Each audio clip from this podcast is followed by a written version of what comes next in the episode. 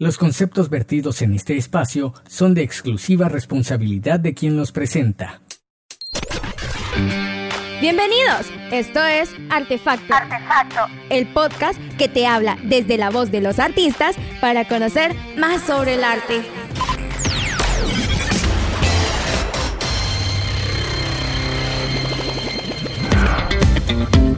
Bienvenidos a todas y todos a nuestro séptimo episodio de Artefacto y el último de este año 2020. Hoy tenemos preparado un especial donde interactuamos con un colectivo de artistas muy interesante. Nos contarán sus vivencias en el desarrollo de su trabajo artístico, curiosidades y las proyecciones para este próximo año 2021.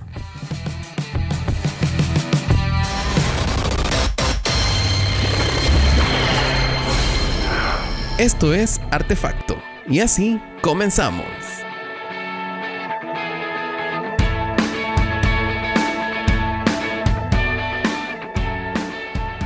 Muy bien, y hoy nos hemos trasladado hasta las instalaciones de un lugar donde se desarrollan y dan vida a muchos proyectos artísticos. Aquí se vive y respira arte las 24 horas del día. Las paredes hablan de arte y en cada cuarto y salón de esta residencia se da vida al proceso creativo y sin límites de cada artista que habita en esta residencia. Existe en nuestro país un lugar llamado La Resi, espacio ejecutado como una residencia artística en San Salvador hospedando artistas nacionales como internacionales, así como también viajeros responsables con la alta sensibilidad cultural y social, con un enfoque en la economía de intercambio y el crecimiento del arte, donde en dicho espacio se cree y desarrolle una experiencia única de intercambio artístico y cultural. Muy bien, y me encuentro rodeado de artistas. Con nosotros está Erika, Nico, Sirio y Gerardo. Y para dar inicio a nuestra charla, Erika, artífice y pionera de este gran proyecto, nos explica un poco sobre esta residencia que le da vida y origen a proyectos artísticos. Em, la Resi es un proyecto que ha sido como cambiante desde que, desde que la conozco o desde que la llevo. yo estoy aquí desde tres años administrándola cuando empezó, cuando yo empecé a estar con ella, era una casa residencial donde se habitaban, eh, se hospedaban artistas. Em, intentábamos manejar una idea donde vivíamos juntos, producíamos juntos, pero cada quien también producía su propia cosa. A veces sacábamos cosas, colaboraciones, colectivos. pero también la casa poco a poco se abrió más y empezó a ser una sede de microeventos, porque la primera casa era muy chiquita. Um, pero se podría hacer eh, más hacia lo underground, las cosas que no estaban siendo programadas en otros lugares, cosas experimentales, um, cosas emergentes sobre todo. Yo me enfoqué en el primer año mucho en, en eso, en las cosas experimentales y en lo emergente.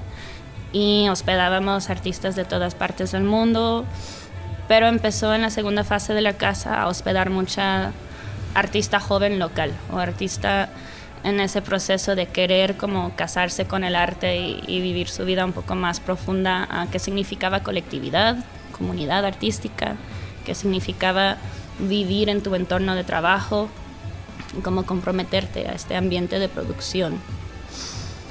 El año pasado, con todo este cambio de eh, cuando se cambió la casa tomada, cuando fueron cambiando muchas cosas de inmobiliaria, nosotros nos venimos aquí, al escalón.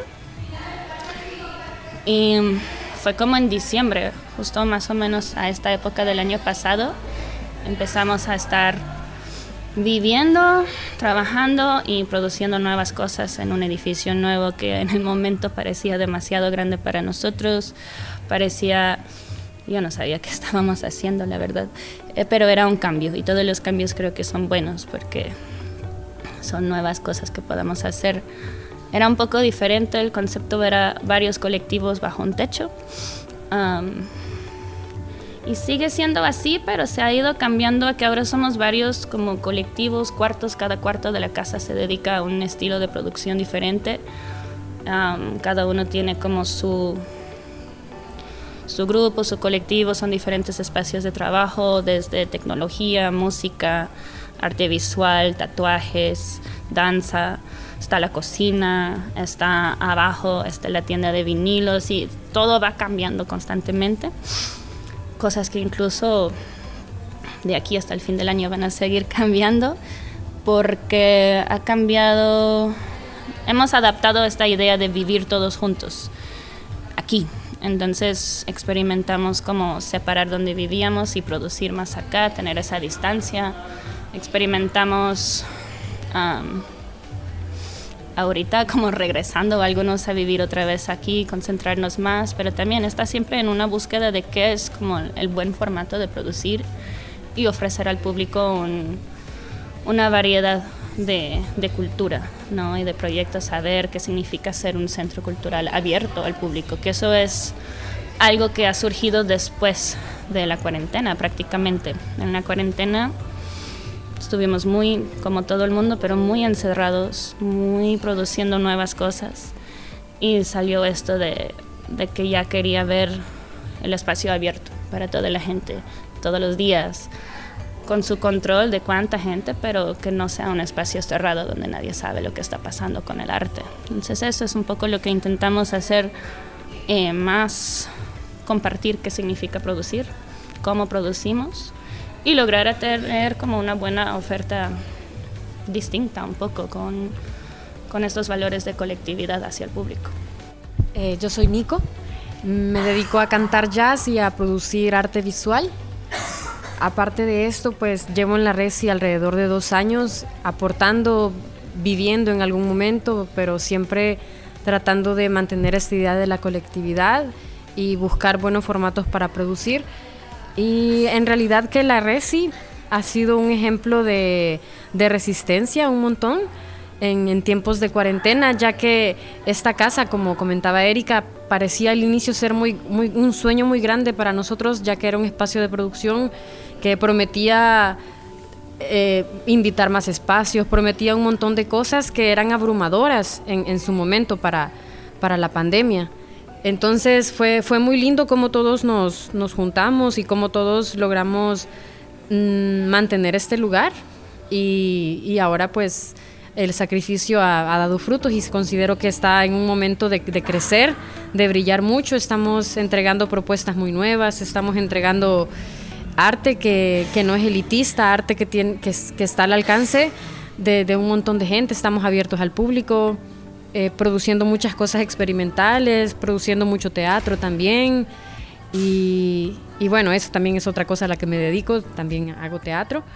Eh, pero bueno, más que todo eso, que, que, siempre hemos tenido esa resistencia y eso de, de, no dejarnos vencer por la pandemia ni por nada y pues seguimos abiertos aquí, en pie. Yo soy Sirio, Sirio Highland, eh, soy productor musical, pues tengo un grupo llamado Highland que es de trap y pues tengo exactamente como dos años y algo trabajando con Erika, o sea, con la Resi, pero ya hasta este año fue como que ya se convirtió en algo fijo, antes solo era algo como eventual. Cuando yo le traíamos propuestas de, mira, queremos hacer tal evento, ella siempre ha sido de esas personas que nos ha apoyado, pues. Entonces, y el espacio, no solo ella, ¿verdad? Entonces, hoy en día estoy produciendo aquí, me traje mi equipo y aquí estoy produciendo el audio. Bueno, yo soy Gerardo Guzmán, a.k.a. Mikey G, Fari Fu en el beat. Y nada, eh, tenemos trabajando aquí en la Resi alrededor de un par de meses. Directamente, porque como te decía mi compañero, era más algo eventual, era algo más de, de, como decía él, traer propuestas y a la vez mostrar un espacio bueno, ya que, bueno, por lo menos nosotros, en la escena que nos manejamos nosotros es un poco complicado buscar un buen espacio y nada, nos venimos acá, hicimos clic con Erika, con todo el mundo y aprendimos a trabajar de muchas cosas, no solamente en cuestiones de producción, cómo hacer eventos, en eso nos estamos manejando y nada, haciendo nuevos proyectos, que es lo importante. Muy interesante. ¿Quiénes pueden formar parte de la red? O sea, prácticamente hay un, hay un espacio para todo el mundo artístico o creativo en la Resi de diferentes formas. No, o sea, es, es bien distinto para mí como si quieres tener un, tu taller, un tu cuarto donde desarrollas tu proyecto Y entonces eso es como un espacio donde puede estar una persona singular o un colectivo desarrollando algo que ya está a punto de que ya necesita su propio tipo oficina, ¿verdad? Su propio espacio de estudio. Hay otra gente que es lo emergente, que quieren probar hacer un evento, que quieren probar estar metido en un evento, pero no producir el evento, porque también a veces yo descubro artistas y, los invito a los eventos que, que, hacemos porque quiero que tengan ese espacio donde empiezan a exponerse al público, a ver esa retroalimentación de cómo es recibido su arte. A veces hacemos talleres, ¿no? Entonces también hay esa propuesta para la gente que está desarrollando cosas que quieren compartir pedagógicamente. y pues al revés, la gente que quiere aprender algo, hay talleres de todo tipo de cosas acá. Hay otra gente que solo quiere quizás un par de horas ocupar el espacio para ensayar algo, grabar algo, tener una asesoría, una conversación, de profundizar una idea. Entonces realmente sí hay el espacio para todo el mundo. Desde que puedas venir a almorzar a que puedas venir a producir, ¿no? Entonces y todas las edades. Eso me encanta, que lo estaba viendo, que fue el sueño hace tres años, tener un espacio donde niños podían estar y tu abuela podía estar y hoy siento que el espacio se va acercando más a eso. Ok, con respecto al entorno pandémico, ¿cómo fue la forma en que lo vivió la Resi y sus artistas? Mira, la verdad es que la pandemia creo que a todos nos sirvió para descubrir nuevas facetas que nosotros tenemos en en nuestra carrera, eh, descubrir cosas que quizás nosotros teníamos pensado que no las podíamos hacer, ¿va? O, o, o simple y sencillamente postularte en un lugar donde vos nunca lo habías pensado. Y si ves la red si dice laboratorio artístico, porque es un laboratorio artístico, o sea, es un lugar multifacético, donde vos puedes hacer absolutamente todo con el único fin de que vos mejores lo que vos estás persiguiendo, ¿me entendés? Entonces, la pandemia, nosotros, por lo menos a nosotros nos obligó, nosotros como raperos, por ponerte un ejemplo, a escribir el doble. Porque como nuestro beatmaker encerrado hacía más beats, entonces nosotros teníamos más rolas que escribir. Eh, simple y sencillamente es algo que a nosotros nos ayudó a mejorar. Así lo veo yo.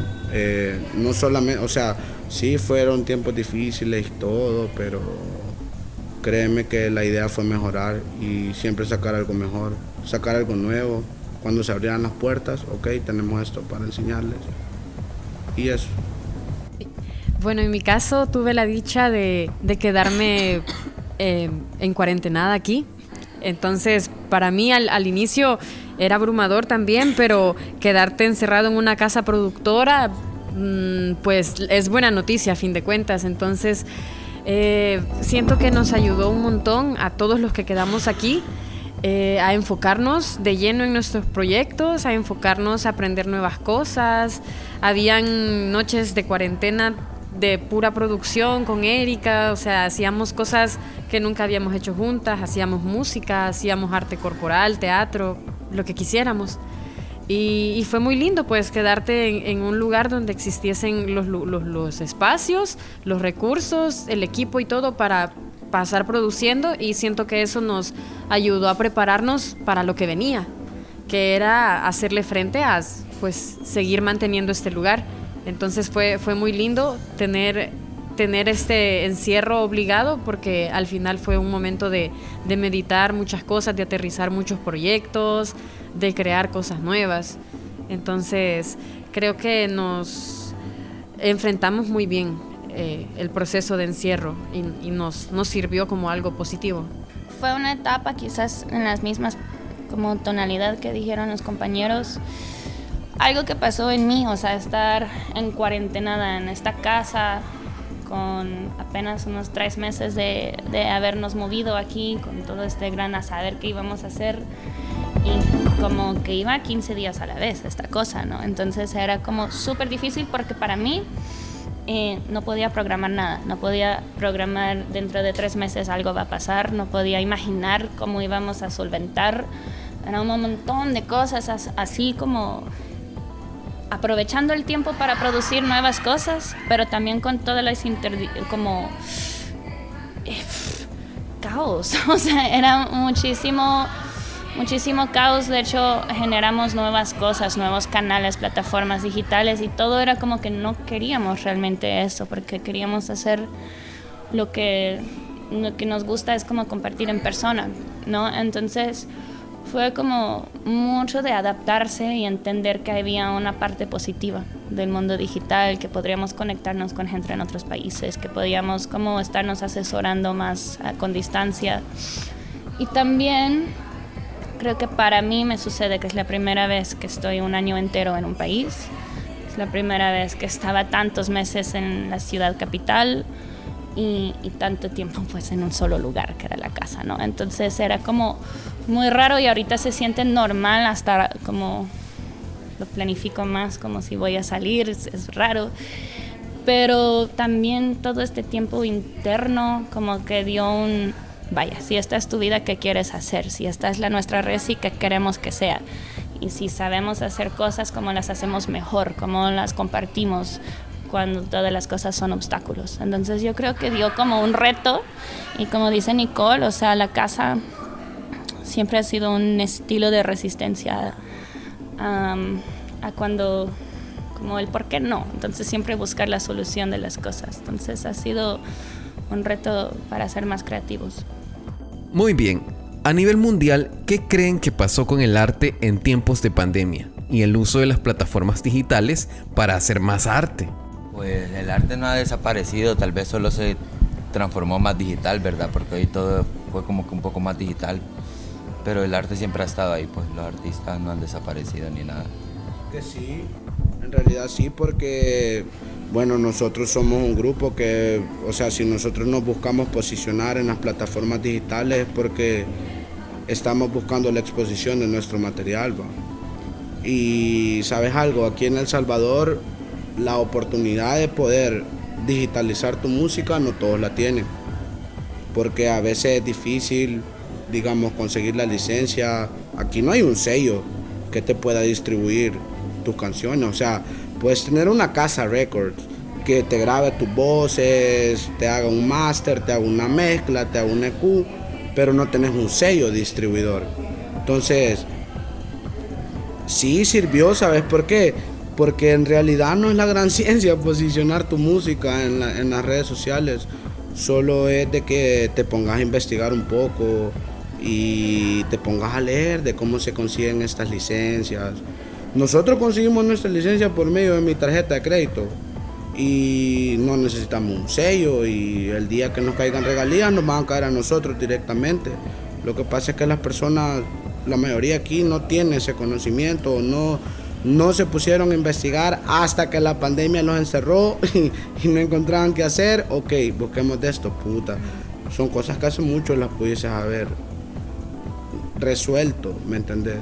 solo con buscar en internet, pero como la pandemia los obligó, vuelvo y te repito, a, hacer, a, buscar algo productivo, va, no despertar, abrir los ojos, comer, cagar, dormir. No, viejo, te tenías que usar tu tiempo, no estás trabajando, tenías que usarlo en otra cosa. Y eso empujó a muchos artistas a eso. Por eso ahora, si vos ves en, en, en, en la movida de nosotros, ya hay muchos artistas que se están posicionando en redes sociales, en las plataformas digitales, por eso, porque ya descubrieron un cómo o se pusieron a investigarlo. Cuenta aquí era como darse cuenta que ya había mucho, mucho oferta digital en otros países, había muchas formas, muchas plataformas, cosas que no necesitaban una cuarentena para haberse realizado, ¿no? Entonces creo que aquí fue más ese de eh, ok, hay, un montón de cosas que ya están listas solo para usarse, entonces quizás lo que nos faltaba era más informar a la otra gente o, estar informando y compartiendo y socializando más la información de cómo producir desde donde sea y creo que algo que nos está como motivando mucho es generar mejores espacios para producir o mejor información para compartir y, como más talleres que, las cosas salgan un poquito mejor. Algo que yo me di cuenta era que no había buena documentación de muchas cosas, que yo quería quizás compartir algo que hicimos el año pasado y no encontraba el video, nunca habíamos hecho el video, tenía pedacitos de videos, entonces fue como, em, creo que Nicole también, o sea, fue un, desarrollo de, de reabrir estas cosas que quizás no nos da tiempo de estar editando videos, de estar tomando fotos, de estar documentando lo que te pasa al diario, de estar escribiendo, de estar como reconsiderando, no solo es hacer, no solo es estar siempre en el momento presente y al día siguiente y así. Entonces, como estar generando los recuerdos digitales también es importante y ahora es más el generar el producto digital, que hay ciertas artes, música, siempre se ha podido reproducir de alguna forma, pero teatro, danza, exposiciones, o sea, ¿qué han sido las cosas creativas para solucionar lo que ya no se puede hacer por un tiempo, hasta quién sabe cuándo, o no se puede experienciar como público de la misma forma. Ya pensando en cómo lo facilito para mi público, no solo qué hago como artista.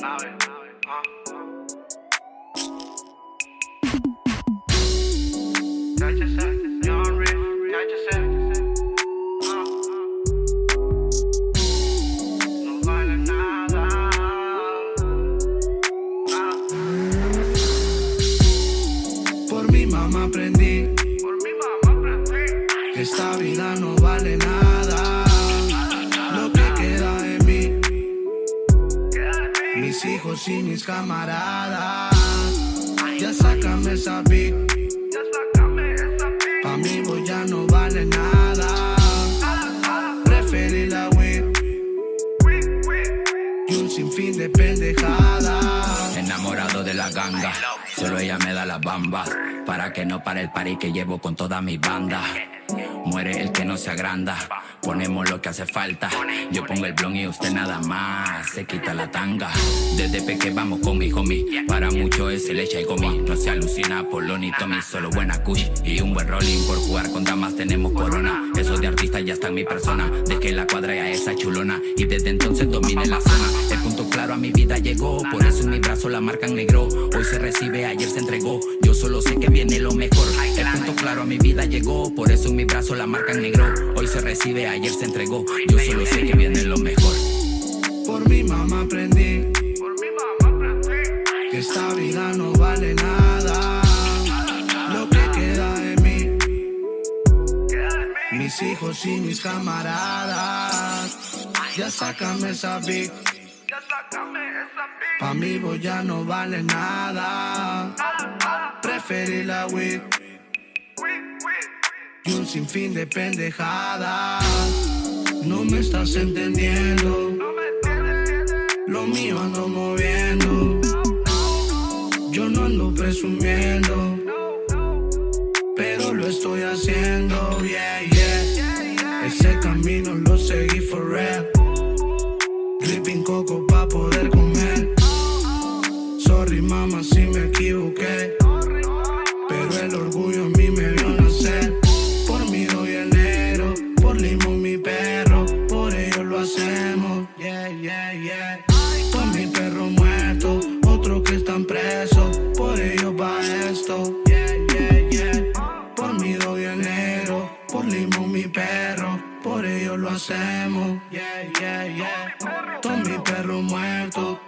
Que están presos. Por ello va esto. Yeah, yeah, yeah.